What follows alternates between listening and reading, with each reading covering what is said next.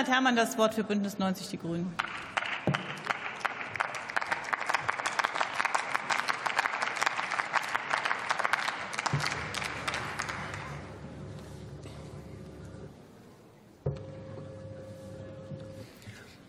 Sehr geehrte Frau Präsidentin, Kolleginnen und Kollegen! Ein Wiedereinstieg in die Atomenergie wäre ein fataler Fehler. Das Risiko eines atomaren, einer atomaren Katastrophe ist und bleibt nicht zu verantworten. Die Atommüllfrage ist noch lange nicht geklärt. Die Forderungen der AfD sind so absurd, dass ich meine knappe Redezeit damit nicht zu lange verschwenden werde. Sie fordert eine Abschwächung des Strahlenschutzgesetzes und garantierte Laufzeiten von 40 Jahren. Deshalb möchte ich zu den demokratischen Fraktionen im Haus hier und zu den Menschen im Land sprechen. Diese sind unter Akzeptanz der Sicherheitsfragen für Argumente nämlich offen. Nun heißt es, Atomkraft sei eine günstige, sichere und klimaneutrale Energiequelle. Aber dürfte man, wenn denn es denn so wäre, dafür wirklich das Risiko einer nuklearen Katastrophe eingehen? Was, Herr Dr. Wiener, maximal wie ein Pkw von Ihnen versichert werden sollte. Habe ich das richtig gehört? Ein Skandal, was Sie hier behaupten. Seit den 50er Jahren wird suggeriert, dass die Kosten des AKW-Baus mit jedem Kraftwerk sinken. Nein, das Gegenteil war und ist der Fall. AKWs wurden mit jedem nuklearen Unfall teurer, denn die Sicherheitsstandards mussten ständig nach oben korrigiert werden. Nun kann man natürlich sagen, wir haben doch Kraftwerke dastehen, die können wir doch einfach wieder anschalten. Ja, wir könnten sie wieder anschalten, aber einfach wäre es nicht. Neugenehmigung wären europarechtlich nur zu den jetzt geltenden hohen Sicherheitsstandards zu haben.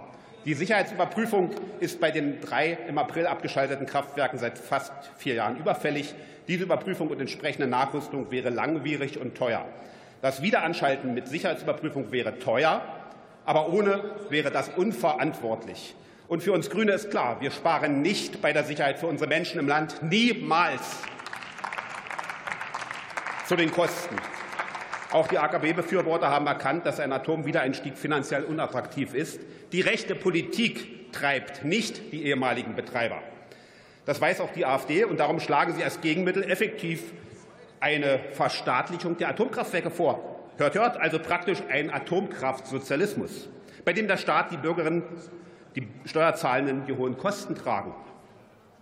Zum Klimaschutz. AKW-Befürworter führen ins Feld, dass der Ausstieg mit dreckiger Kohlekraft erkauft wird, das stimmt nicht. Die Kohlestromproduktion ist parallel zum Abschalten der AKWs deutlich zurückgegangen in diesem Jahr und ist auf dem zweitniedrigsten Wert des vergangenen Jahrzehnts.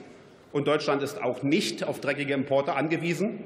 Wenn Deutschland importiert, dann hauptsächlich aus dem kleinen Dänemark, wo etwa 80 Prozent des Stroms Erneuerbaren sind und Atomkraft nie ein Thema war.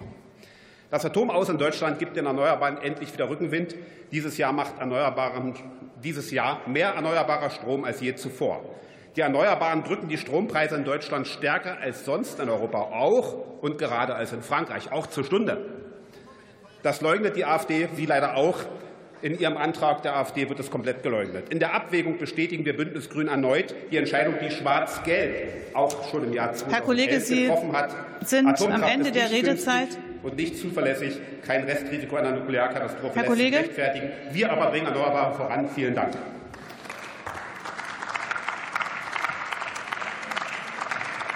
Damit schließe ich die Aussprache.